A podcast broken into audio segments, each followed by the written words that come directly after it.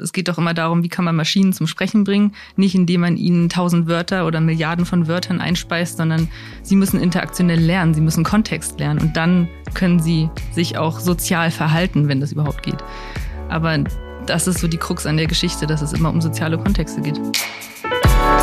IPU Berlin Podcast 50 Minuten.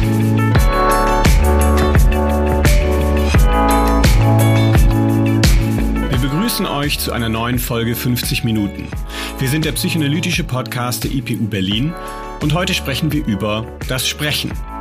Zu sprechen klingt nach etwas Alltäglichem, Banalen. Wir tun es den ganzen Tag.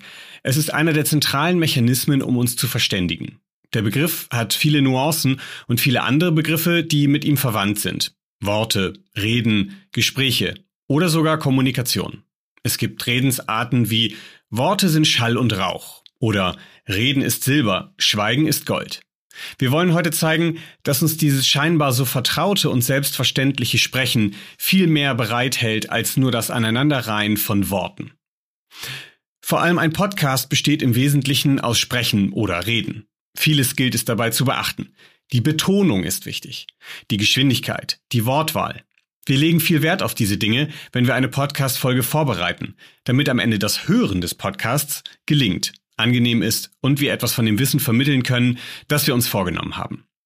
Das ist eine erste Variante des Sprechens, die mit gar nicht so wenig Aufwand verbunden ist, nämlich das Aufbereiten von Inhalten, die man über das Sprechen so rüberbringt, dass man folgen und verstehen kann, worum es geht. Das kennt man auch aus Reden oder Vorträgen. Der Inhalt ist aber oft nicht das Wichtigste beim Sprechen, sondern eher die Art und Weise. Um so zu sprechen, dass es angenehm klingt, kann man beispielsweise Sprechtraining nehmen. Da geht es dann auch um die Artikulation, um die Stimmung beim Sprechen oder auch um die Grammatik und den Aufbau des Gesprochenen. Lange Bandwurmsätze beispielsweise wird man beim Zuhören schwerer verstehen, weil man schlicht den Anfang des Satzes vergisst und auch nicht nochmal nachlesen kann, so wie bei einem Text.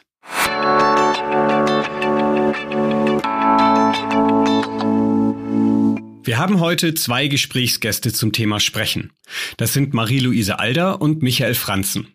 Beide haben an der IPU studiert und als wissenschaftliche Mitarbeiter gearbeitet. Marie-Louise ist promovierte Psychologin und arbeitet wie auch Michael psychotherapeutisch. Die gesprächsanalytische Forschung zur Psychotherapie hat die beiden zur Mitgründung des Vereins Jungteam e.V. gebracht, der gerade zum ersten An-Institut der IPU wurde. Was sie dort machen, wie man Gespräche untersucht und damit Psychotherapie erforscht, erklären uns die beiden heute. Wir werden dabei auf einige Namen aus der Wissenschaft treffen. Ihr müsst beim Zuhören nicht unbedingt wissen, um wen genau es da geht. Wer aber interessiert ist, kann gerne in den Show Notes nachlesen oder mitlesen, um wen es geht.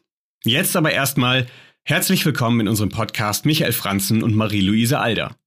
Eine Frage direkt zum Einstieg. Was ist ein Gespräch? Ein Gespräch, ja gut, ich meine, ein Gespräch ist natürlich eine ähm, Oberkategorie erstmal für das, was wir so miteinander tun, wenn wir miteinander sprechen.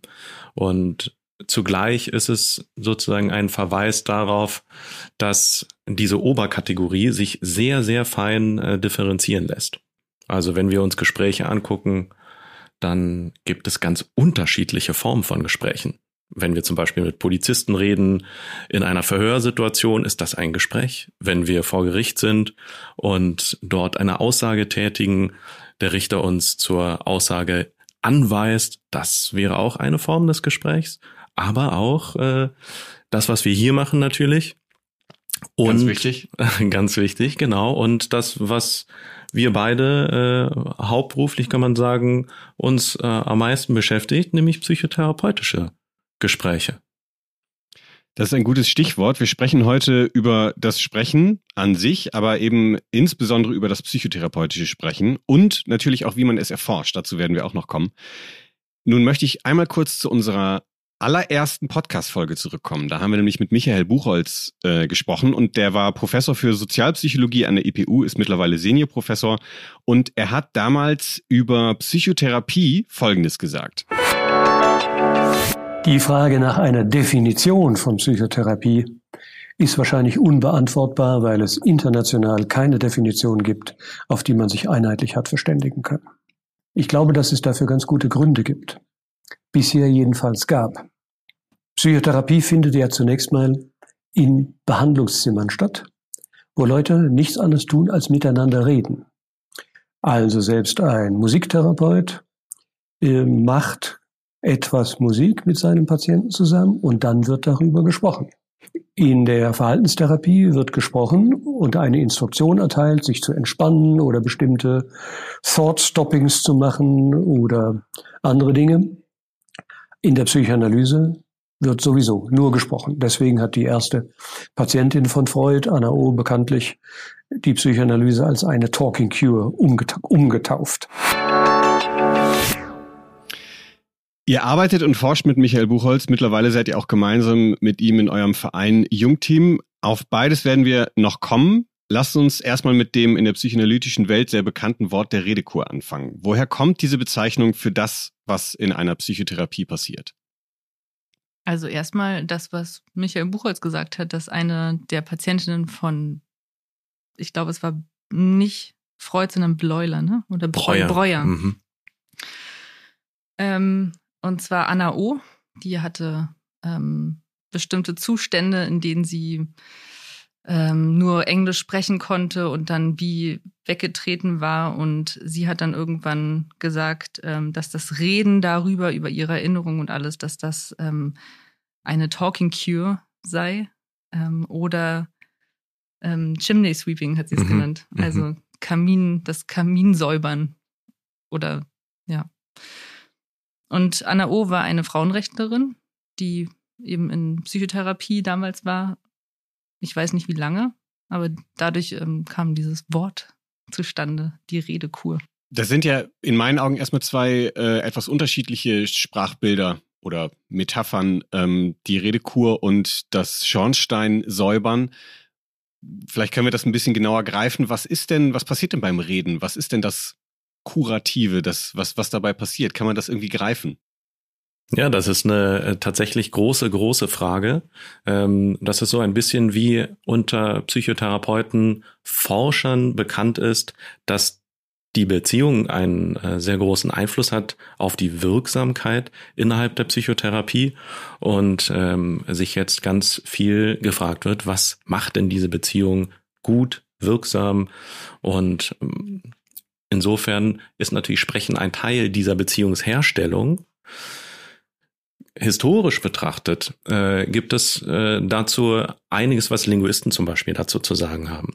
Also äh, das Sprechen selbst ähm, ist etwas, was analysiert worden ist als ähm, sozusagen universell strukturiert. Da gab es einen Linguisten, Chomsky hieß der, und der hat vorgeschlagen, Sprache auf ihren unterschiedlichen Ausprägungen, Englisch, Deutsch, Französisch und so weiter, ähm, mit einer tiefen Grammatik äh, zu verstehen. Dass diese Sprachen, diese unterschiedlichen Sprachen eine Gemeinsamkeit haben, nämlich eine tiefen Grammatik.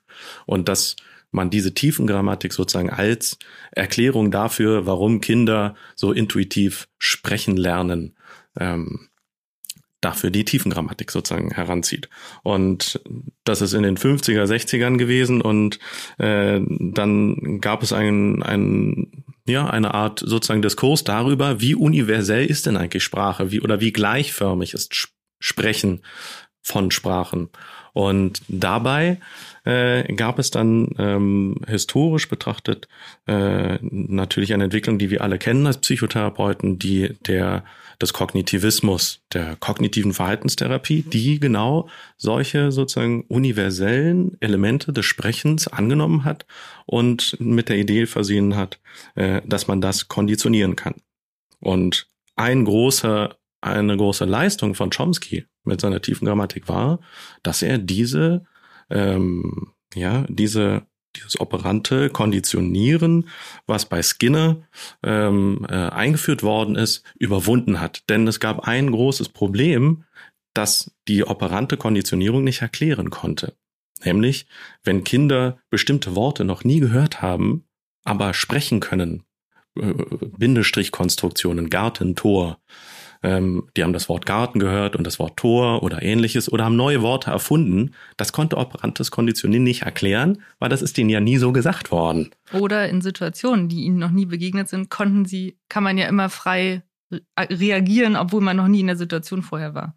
Also spricht es dagegen, dass Sprache nur logisch aufgebaut ist. Genau. Ja, also und universell kein, aufgebaut genau, ist. Ja.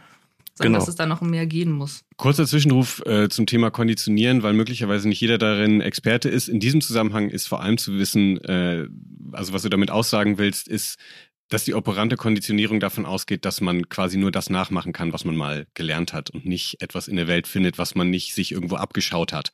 Bisschen vereinfacht ausgedrückt, aber das nur kurz für den Hinterkopf. Genau, nicht nur nachmachen, sondern dass man eben lernt, auf bestimmte Reize zu reagieren. Also, dass auf ein Hallo ein Hallo folgen muss. Und wir wissen alle, dass dem nicht so ist in, in unserer Wirklichkeit.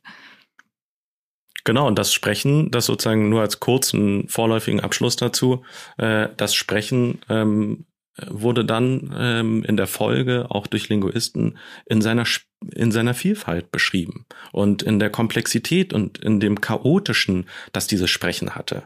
Und dazu gibt es vielfältige, sehr interessante philosophische Traditionen auch, die diese Komplexität in Begriffe gebunden haben, anstatt sie weg zu rationalisieren, anstatt sie weg zu ähm, analysieren.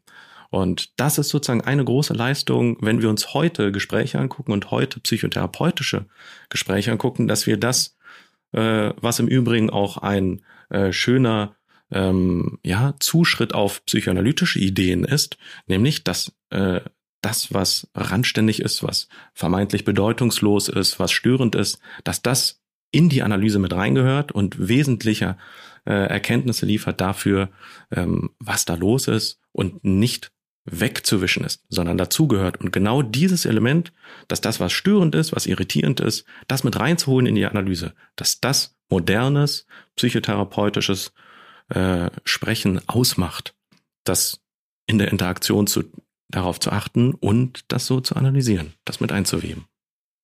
Jetzt hast du schon einen Aspekt, einen wichtigen Aspekt vom psychotherapeutischen Sprechen genannt. Vielleicht können wir da noch näher drauf eingehen. Was unterscheidet denn das psychotherapeutische Sprechen vom alltäglichen Sprechen? Was macht es besonders?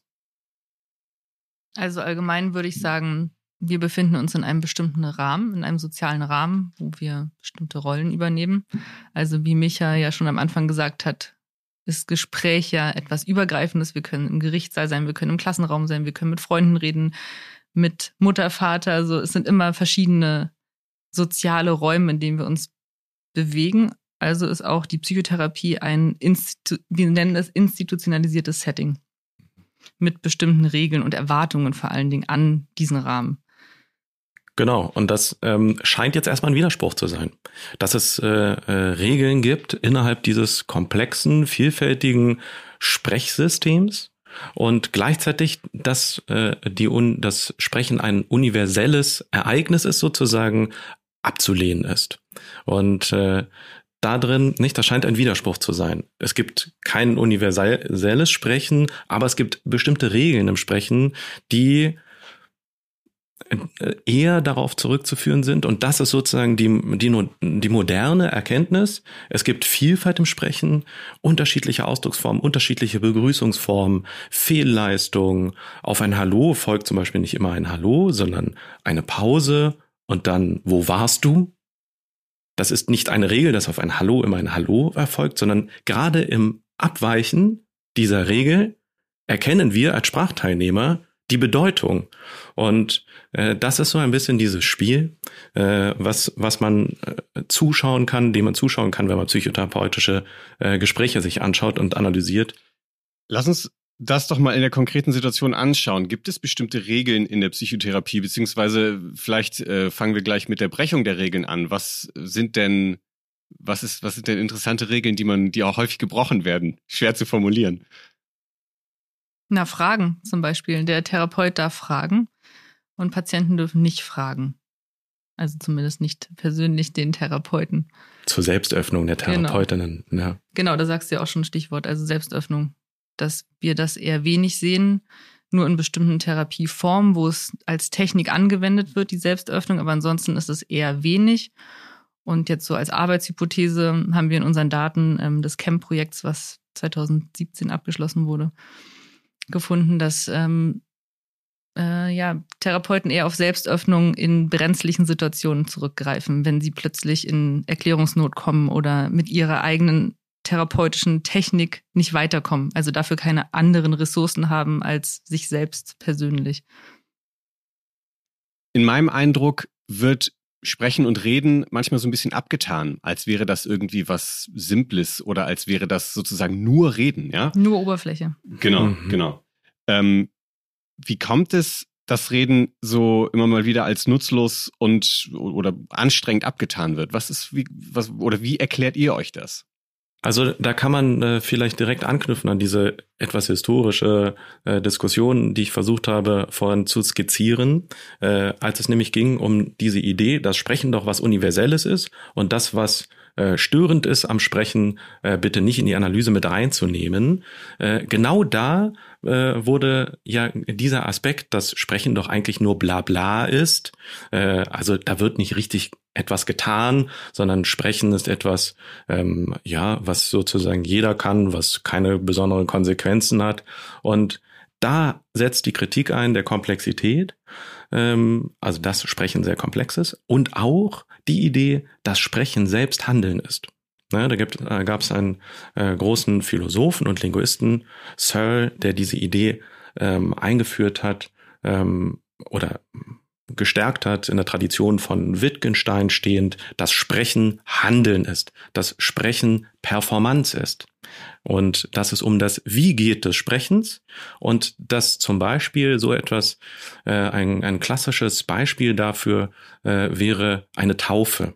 Äh, wenn ich jetzt versuchen würde, dich Daniel zu taufen mit den Worten, hiermit taufe ich dich ja, was sozusagen diese üblichen, ganz normalen Worte sind, die aber eine andere soziale Rolle sozusagen äh, formulieren muss, nämlich ein Priester in einem bestimmten Kontext, in einer Kirche meistens oder in, im lokalen Umfeld davon, äh, dann hat das Wirksamkeit, dann ist das eine Handlung und dann bin ich getauft mit all den Konsequenzen, die das hat. Fegefeuer, Himmel und so weiter, wir kennen das. Ähm, und auf der anderen Seite äh, braucht es aber ganz bestimmte Situationen und soziale Kontexte, damit Sprechen als Handeln wirksam werden kann.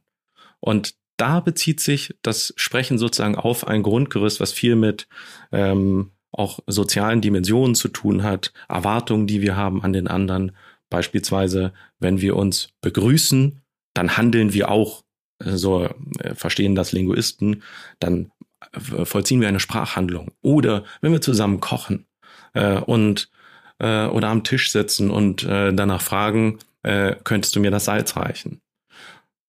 Das ist sozusagen eine Aufforderung zu einer Handlung und die Handlung selbst äh, ist nicht nur das Reichen des Salzes oder was auch immer erfragt wurde, sondern eben auch ähm, das sprechende Handeln, das ins Werk setzen sozusagen von Gedanken, die ich habe.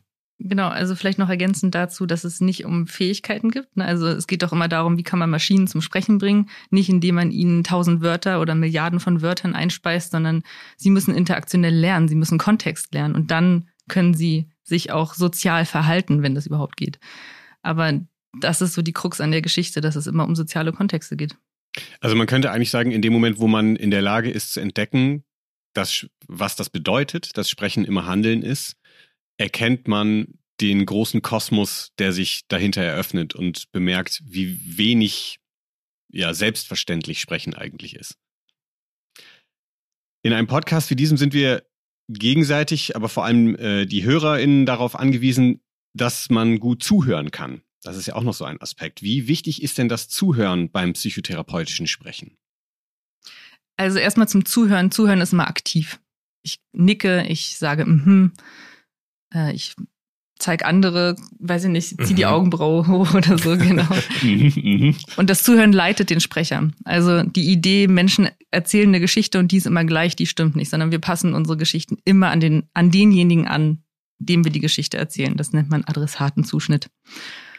Ähm, Genau, und da gibt's gibt's auch äh, so ganz platte Beispiele. Ich habe ein äh, toi toi toi, das passiert nicht. Ich habe einen Fahrradunfall, äh, die Polizei kommt und fragt mich, was denn passiert wie schnell sind sie gefahren. Äh, da wäre es völlig unangebracht, wenn ich sagen würde, nicht falsch oder so, aber damit mit dieser Information können Polizisten nichts anfangen, nämlich ja, also ich fühle mich heute ganz schummerig, ähm, aber aber so auf so eine ganz lustige Art. Mhm. Damit könnten Polizisten nichts anfangen. Da haben wir wieder den Kontext. Da haben wir den Kontext oder vielleicht ein bisschen präziser formuliert, womit Polizisten nichts anfangen könnten in diesem Unfallkontext wäre, wenn ich denen sage, wie ich mich dabei fühle. Und zwar unabhängig davon, äh, wenn ich jetzt nicht auf medizinische Notfall wie Gehirnerschütterung oder so hinweise, ich fühle mich schummerig, sondern eher, wenn ich mich da, ich bin traurig oder irgendwie so. Ganz im Gegenteil dazu, wenn ich das meinen Freunden erzähle. Wenn ich danach äh, Isa oder, oder dich, Daniel, anrufe und sage, du, ich hatte einen ganz blöden Unfall, mir geht's richtig, ne, ich bin richtig durch und ach, könntest du nicht mal. Und da kommen sozusagen ganz andere Kontexte, werden ganz andere Kontexte eröffnet, würde ich niemals erzählen, wie schnell ich gefahren bin äh, und was die technischen Details dieses Unfalls sind. Dieselbe Geschichte, dasselbe Erlebnis, aber völlig anders an die Adressaten zugeschnitten. Und wenn man jetzt Psychotherapeut ist und zuhört oder auch aktiv zuhört, worauf mhm. kommst du an? Kann man überhaupt mhm. sagen, genau, das, das, du spielst schon an auf das klassische psychoanalytische. Mhm. Also nicht nur psychoanalytisch, sondern ähm, also wir können das in allen Daten sehen, dass die Mhms unterschiedlichsterweise nicht sein könnten ähm, auch zu ganz unterschiedlichen, ähm, also natürlich gibt es bestimmte Mhms, die als Hörersignal funktionieren. Ich verstehe, hier müsste ich jetzt was sagen. Ich muss jetzt bestätigen, damit du weiterredest, damit du weißt, ich höre dir noch zu. Ähm, es gibt aber auch äh, unterbrechende Mhms. Mhm, mhm, mhm. Genau, also störend zum Beispiel. Dann äh, gibt es welche, die anzeigen, ah, da habe ich was verstanden. Mhm. Es gibt welche, die zeigen an, das interessiert mich, da da erzählt er nochmal hm. mehr von. Genau, sowas zum Beispiel. Und da gibt es eine Autorin, Pamela Fitzgerald, die hat die ganzen ähm, Continuer, nennt sie das, oder Hörersignale kategorisiert in einer Arbeit. Und das, das wäre eine klassische Variante von psychotherapeutischem Zuhören. Das ist eine sozusagen eine große Kategorie dessen, was Psychotherapeuten viel machen. Ja, und äh, es gibt auch ähm, ein bisschen noch aktueller als äh, von äh, Miss Fitzgerald, nämlich von Perecule äh, die Studie Sharing the Emotional Load. Oh ja, die ist wunderbar. Ja, was die gemacht haben ist, die haben in der Psychotha im psychotherapeutischen Gespräch ähm, äh, physiologische Daten abgetragen und die Erregung abgeleitet, mhm. äh, die die beiden sprechenden so Hautwiderstand, äh, Schweißbildung, Pulsfrequenz, solche Geschichten. Ne? Genau, genau. Ähm, und neben diesen drei Daten oder diese drei Daten haben dann Hinweise dazu gegeben, wie erregt Zuhörer und SprecherInnen waren. Und was sie herausgefunden haben, ist, dass in dem Moment, wo ein Mhm geäußert wird seitens des Zuhörers, der Zuhörerin, wird der Sprecher, die Sprecherin entlastet. Und ähm, insofern sozusagen können wir verstehen, wie wichtig so ganz kleine Partikel beim Sprechen sind und wie diese kleinen Partikel uns wechselseitig auch steuern. Versuchen wir mal ein Gespräch zu führen ohne diese Hörersignale. Das ist extrem anstrengend. Man muss sehr geübt sein, dass man sich sozusagen innerlich auf so einen Gegenüber einstellt, der wenig responsiv ist aus professionellen, wie auch immer Gründen oder aus persönlichen Abneigungsgründen und trotzdem sozusagen weitererzählt.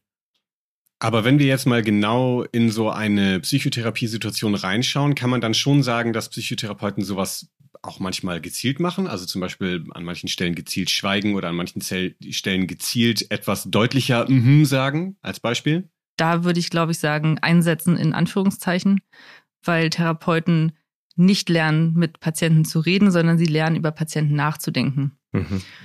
und sich Theorien über ähm, Krankheitsgeschichte, Entstehung zu machen und dann mit dieser Theorie wiederum ins Behandlungszimmer zurückzugehen und versuchen, das umzusetzen mit dem Patienten auf die verschiedensten Arten, egal welche Theorie, ähm, therapeutische Richtung es ist. Und das ist ja für uns so wichtig an dieser Arbeit, die wir machen, dass wir sagen, das sind, wir sind nicht die Ersten, die das sagen, schon Konversationsanalytikerinnen haben das ähm, in den 80ern geschrieben, ähm, dass sie glauben, dass sich Psychotherapeuten gar nicht bewusst sind über das, wie sie mit Patienten reden und wie wichtig das eigentlich ist, wie sie bestimmte Sachen sagen, wie sie darauf reagieren, welche Kategorie sie mit bestimmten Fragen anreißen und welche nicht. Oder wie man Menschen zum Reden bringt und sie nicht ja. einengt auf was. Also, ja. Das heißt also, die Fokussierung auf das, was im Gespräch passiert, was beim Sprechen, beim psychotherapeutischen Sprechen passiert, ist, ähm, man könnte sagen, etwas relativ Modernes. Das ist nicht unbedingt etwas Traditionelles äh, in der Psychotherapie, insbesondere in der Psychoanalyse. Dem möchte ich mich jetzt noch ein bisschen systematischer äh, nähern. Das Sprechen oder die Gespräche in ein in einer Psychotherapie kann man so wie jedes andere Gespräch mit bestimmten wissenschaftlichen Methoden untersuchen. Und eine davon hast du gerade auch schon genannt, das ist die Konversationsanalyse, die spielt bei euch eine wichtige Rolle. Was das ist, hören wir uns mal gerade an.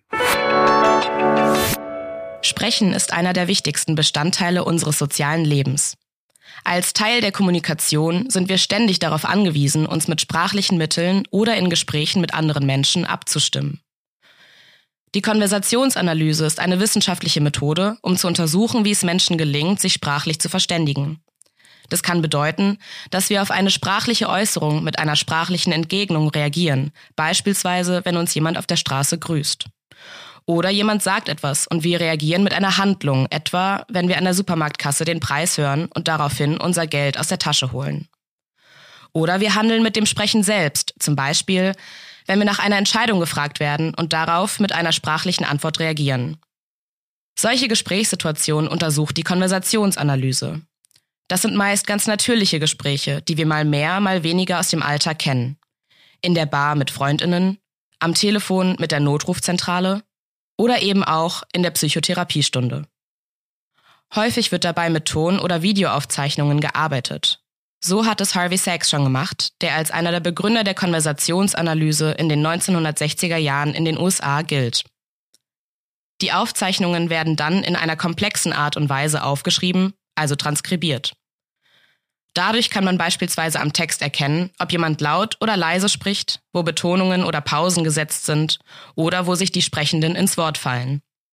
Erstmal sind in der Konversationsanalyse die Inhalte des Gesprochenen nicht so wichtig, sondern das Wie. Wie organisieren Menschen ein Gespräch? Wie funktioniert der Wechsel des Sprechens zwischen den GesprächspartnerInnen? Wie zeigen sich die Sprechenden gegenseitig an, dass sie sich verstehen? Mit diesen und vielen weiteren Fragen soll den Regeln und der Ordnung von Gesprächen auf die Spur gekommen werden.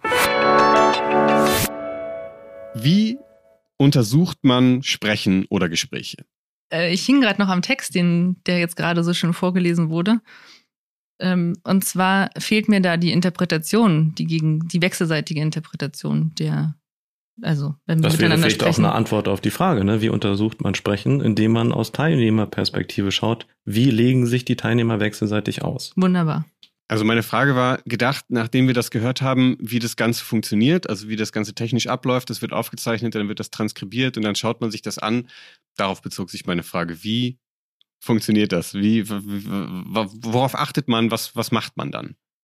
Also früher ähm, war ja die Technik noch nicht so gut, deswegen sind die ersten konversationsanalytischen Arbeiten alle an Telefongesprächen zwischen Emma und wie heißt die andere? Also es gibt so ein Betty. Betty, ja, irgendwie so. Es gibt so ein ähm, Paar, die immer in alten, alten Publikationen zitiert werden ähm, oder Sorg, ähm, Seelsorgetelefone. Und heute ist die Technik besser. Man kann also auch Videoaufnahmen machen.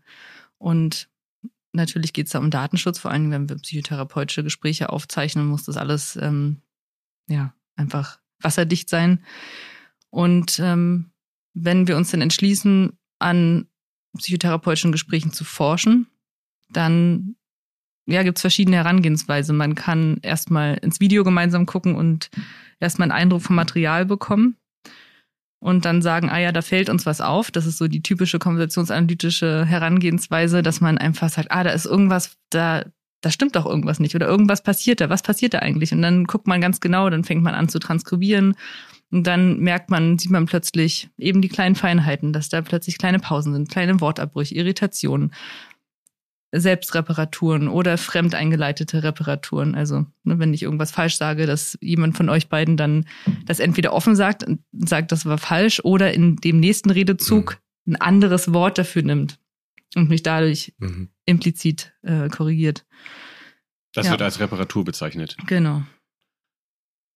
Genau, und man kann, man kann jetzt sozusagen ähm, so offen an die Sache rangehen, wie du, Isa, das gerade äh, so schön beschrieben hast, äh, dass man sich sozusagen vom Material, von den Daten, von dem Gespräch leiten lässt und die eigene Irritation äh, als Ausgangspunkt nimmt zum Beispiel oder Faszination äh, für eine weitere Erforschung dieser Daten. Man kann aber auch, und das ist in letzter Zeit in reger Form gemacht worden, äh, bestimmte Formen sich anschauen, äh, die man sich vorher schon überlegt. Zum Beispiel Begrüßung, Verabschiedung in Gesprächen oder nur Reparaturen, dann durchsiebt man quasi das Gespräch nach dem, was man bisher schon weiß. Ähm, oder wie, nur das Wörtchen so oder also. Genau, genau. Man kann ganz, ganz, ganz fein reinzoomen. Äh, und das ist so ein bisschen vielleicht noch eine andere Frage, nämlich nicht, warum Konversationsanalyse, sondern warum überhaupt diese Form der Mikro- oder Nanoanalyse. Das ist jetzt, das wäre meine nächste Frage nämlich gewesen. Das ist ja was Besonderes, diese Methode. Die kann ja auch Dinge aufdecken, die man sonst in Anführungszeichen nicht sehen würde oder hören würde oder Absolut. miterleben würde, sondern die erst im Transkript äh, sichtbar werden. Ja. Kannst du das vielleicht an einem Beispiel erklären, was, was dieses Besondere ist? Ja, ähm, einen ganz kleinen Schritt zurück, nämlich äh, zu Wilhelm Dilthey, der die zergliedernde und beschreibende Methode äh, Anfang des 20. Jahrhunderts äh, entwickelt hat, benannt hat und daran anknüpfend was ist die zergliedernde beschreibende Methode? Naja, dass sich die äh, Gespräche jetzt an unserem Beispiel äh, nicht von, von sich aus ergeben, sondern dass ich die zerdehnen muss. Ja? Zeitlich, indem ich zum Beispiel ein Transkript anfertige ah, okay. und dann ein Wort mir zehnmal an, anhöre, anschaue, durchlese im Kontext X, Y, Z. So, das wäre Dehnung. Ähm, und das ist eigentlich auch ein bisschen die Antwort auf die Frage, warum diese Feinanalyse, weil wir die Gelegenheit haben, das, was uns selbstverständlich als Interaktionsteilnehmern methodisch ähm, sozusagen äh, Intus ist, was wir können, was wir drauf haben, wie wir Gespräche führen.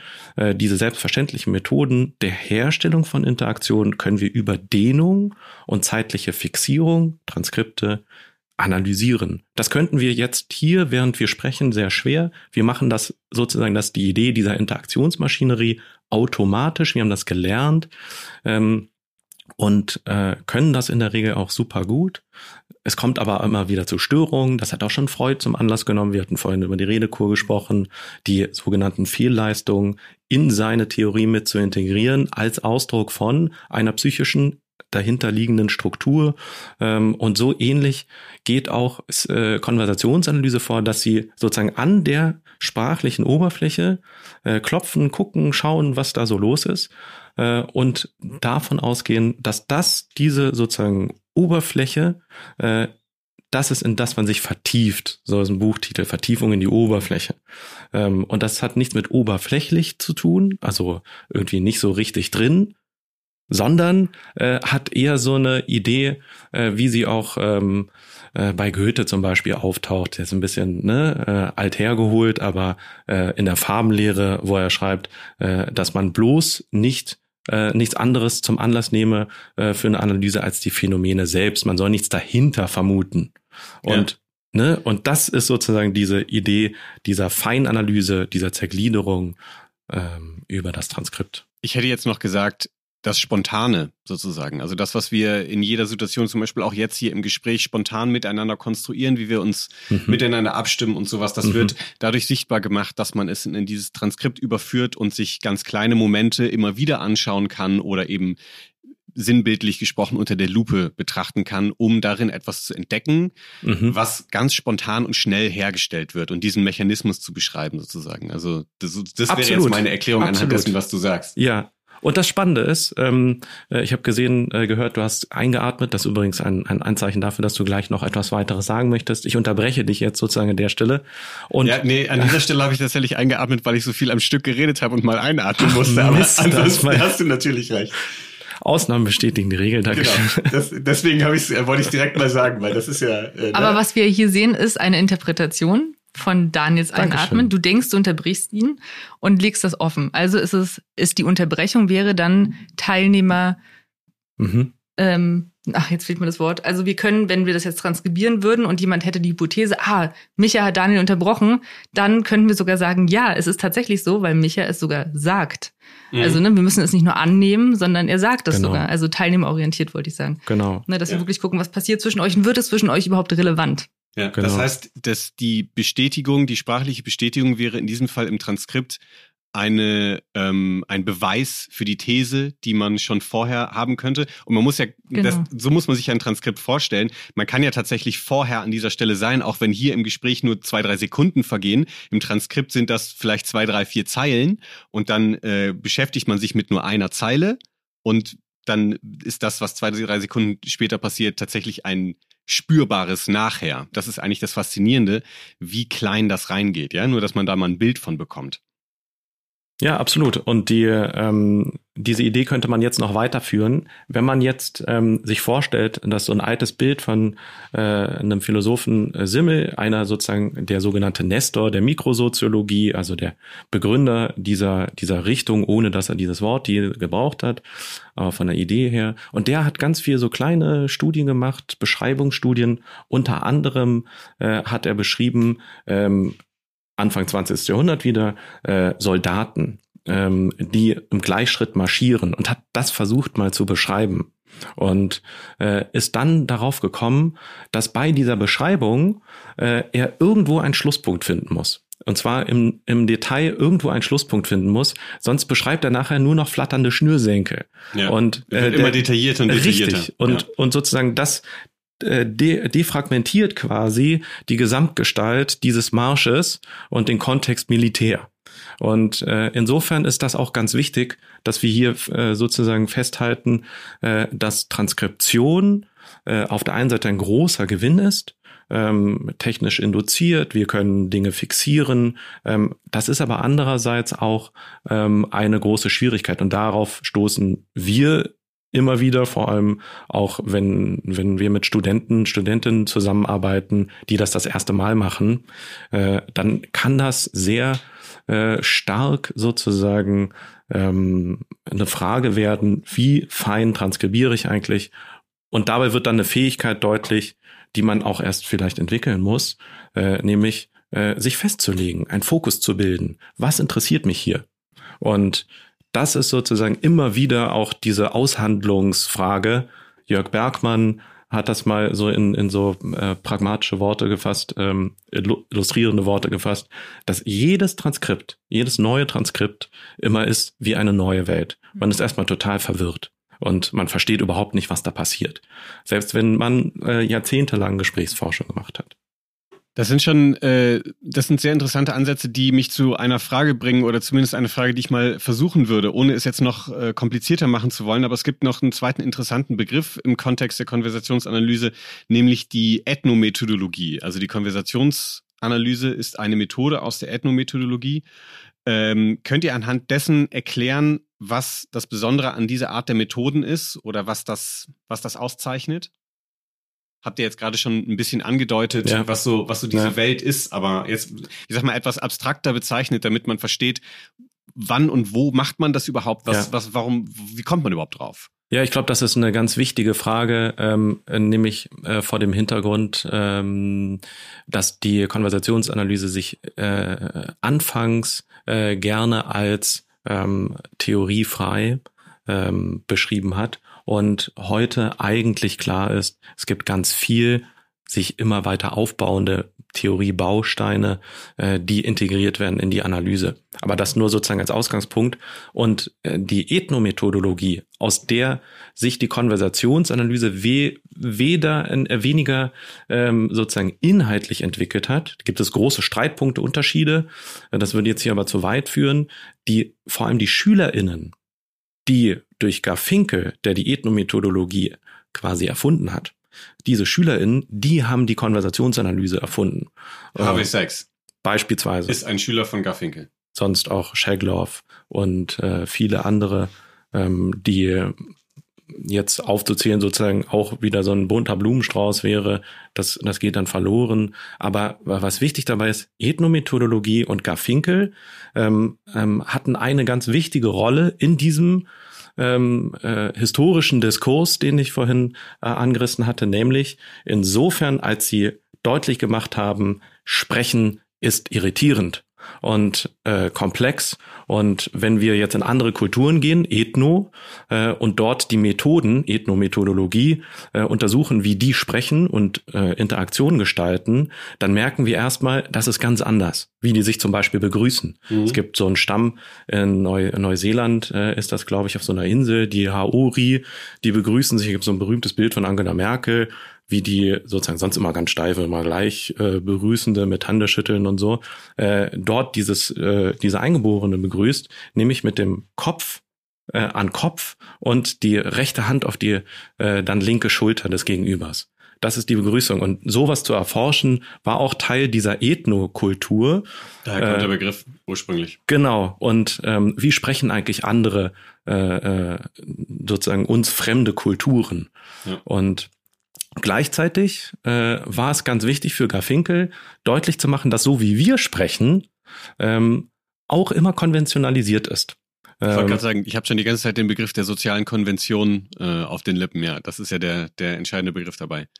Absolut. Und hat wunderbare, witzige Experimente gemacht, sogenannte Krisenexperimente. Und äh, die kann man heute auch noch ganz toll nachbauen, äh, in die heute, heutige Zeit transferieren. Und ein Beispiel nur von so einem Krisenexperiment äh, war, dass er gesagt hat, zu seinen Studierenden übrigens, äh, die er sehr involviert hat, immer in seine Studien, geht doch mal nach Hause und sieht's eure Familie. Oder äh, geht doch mal in, äh, äh, in den öffentlichen Raum und setzt euch ganz nah an jemanden dran. Oder geht mit dem Gesicht ganz nah an jemanden ran, wenn ihr mit ihr oder ihm redet. Ist jetzt in Covid-Zeiten ein bisschen nicht, dass Leute diesen Rat folgen. Aber äh, was man merken kann, ist, man bricht quasi diese sozialen äh, Konventionen damit, die implizit ähm, gelernt sind und nicht explizit verfügbar sind, bei den meisten jedenfalls. Wenn ich jetzt also anfange, mein, meine Familie zu siezen, dann wird die erstmal irritiert sein. Und über diese Irritation, diese Krise in der Interaktion stolpern und Methoden anwenden zur Herstellung von sozialer Normalität. Und das war Garfinkels Idee. Über Krisen rüttel ich quasi eine Interaktion auf, mache einen Stresstest und gucke dann, wie baut sich da wieder Normalität auf? Und ein bisschen sowas gibt es auch bei systemischen Therapeuten, die eine paradoxe Intervention machen. Ne? Die führen auch sozusagen, die induzieren Stress in ein Interaktionssystem und gucken, wie geht äh, das Gegenüber um mit diesem Stress, wie bewältigt das äh, diesen Stress. Ja, und dann merken wir vor allen Dingen, wie unfassbar heikel solche Situationen sind. Also ja. jetzt von Garfinkels Buch, da gibt es so eine schöne Anekdote, die er da beschreibt, dass die eine Schülerin von ihm oder Studentin zu Hause ähm, irgendwie so komisch immer auf ihren Ehemann reagiert. Er fragt mhm. sie und sie sagt, also sie antwortet wirklich immer nur ganz klar auf die Fragen und elaboriert nicht weiter. Und er ist so irritiert davon, dass der Wut in Brand aufsteht und dann irgendwie drei Tage nicht mit ihr redet. Also dass man sieht, dass man da auch richtig was kaputt machen kann. Ja. Dass wir so in diesen ja. sozialen Erwartungen stecken, dass wenn die ja. so hart gebrochen werden, das einfach. Ja. Wenn ich es also ganz grob kompakt zusammenfassen sollte, wollte, könnte man sagen, dass die Ethnomethodologie und insbesondere die Konversationsanalyse eigentlich an dem Punkt entstanden ist, wo es galt, soziale Konventionen zu hinterfragen und zu schauen, Absolut. Welche, welche, große Welt sich dahinter verbirgt. Absolut. Und das ist auch ähm, eins dieser ähm, ja, progressiven Potenziale, die Konversationsanalyse äh, damals sozusagen, äh, von denen damals Konversationsanalyse getrieft hat äh, und die, glaube ich, heute auch noch total spannend ist. Gutes Stichwort. Warum passt denn die Konversationsanalyse so gut zur Psychotherapieforschung?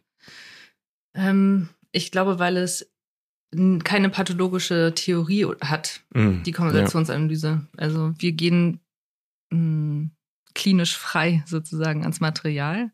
Natürlich sind wir mhm. psychoanalytisch jetzt wir beide geschult, ähm, aber und denken, also gucken vielleicht auch mit so einem Auge drauf, aber erstmal würde ich sagen, ist die Konversationsanalyse an sich von dieser Theorie frei.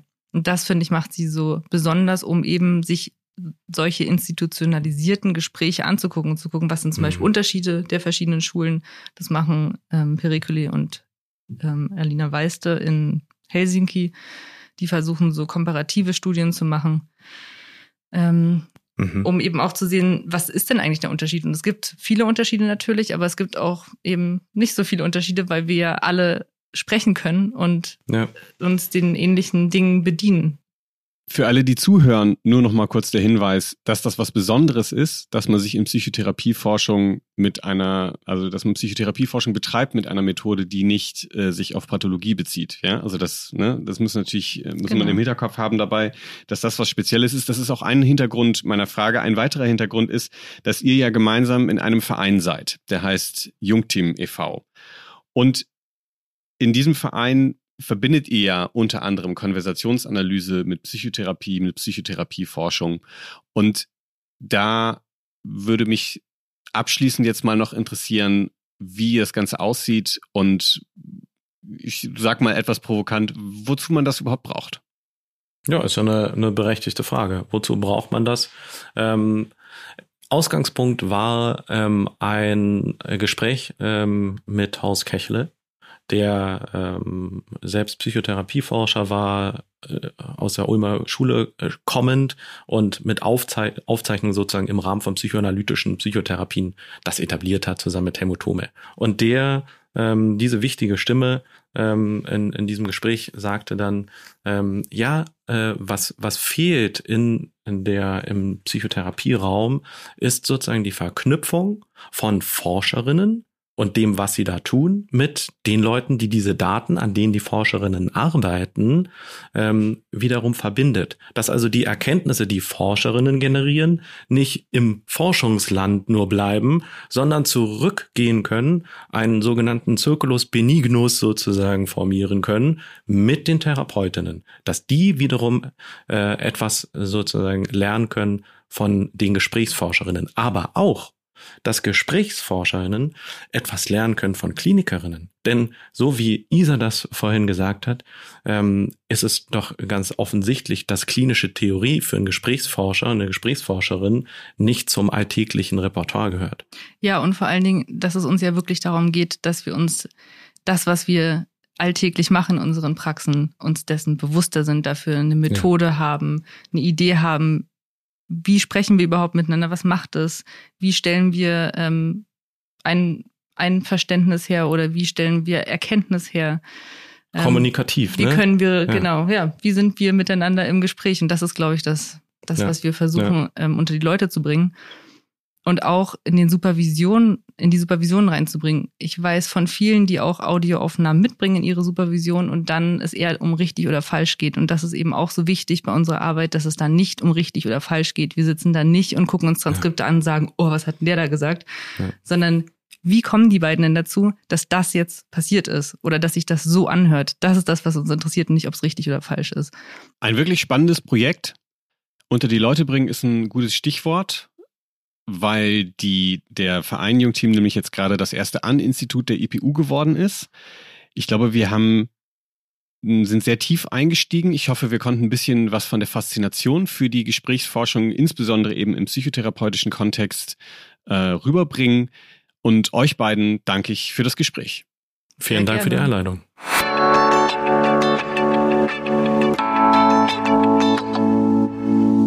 Das waren viele Namen einige wissenschaftliche Begriffe, aber auch anschauliche Beispiele zum Sprechen. Vermutlich gibt es unter euch HörerInnen ganz unterschiedliche Auffassungen dazu, welchen Stellenwert das Sprechen hat, ob es einem schwer oder leicht fällt zu sprechen und welche Bedeutung man dem Sprechen im Alltag beimisst. In unserem Gespräch konnten wir vor allem hören, an wie vielen Stellen in unserem sozialen Zusammenleben das Sprechen eine wichtige Rolle spielt.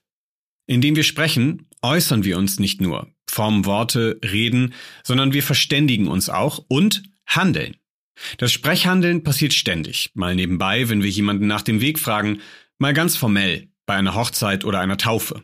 In der wissenschaftlichen Auseinandersetzung mit solchen Situationen können wir entdecken, wie viel dadurch über uns Menschen zu lernen ist. Denn das Besondere am Sprechen ist nicht zuletzt, wie flüchtig es ist. Zwar umgibt es uns ununterbrochen, aber auf die kleinen Momente zu achten oder sie sogar untersuchbar zu machen, ist nicht so einfach und erfordert wissenschaftliche Methoden. Mit diesen gesprächsanalytischen Methoden können wir die Bedeutung kleiner Momente zeigen, oft sogar erst aufdecken. Darüber merken wir, wie viel passiert, wie viel darin steckt, wenn wir anscheinend einfach nur sprechen. Insofern war unser Sprechen in dieser Podcast-Folge ein besonderes, da wir versucht haben, euch eine zweite Ebene des Sprechens, das dahinter, hörbar zu machen. Für dieses Zuhören danken wir euch und freuen uns, wenn ihr auch beim nächsten Mal dabei seid. Folgt uns so lange auf Facebook, da gibt es regelmäßig weitere Informationen zu den Folgenthemen. Oder schreibt uns eine E-Mail unter 50 Minuten at epu-berlin.de.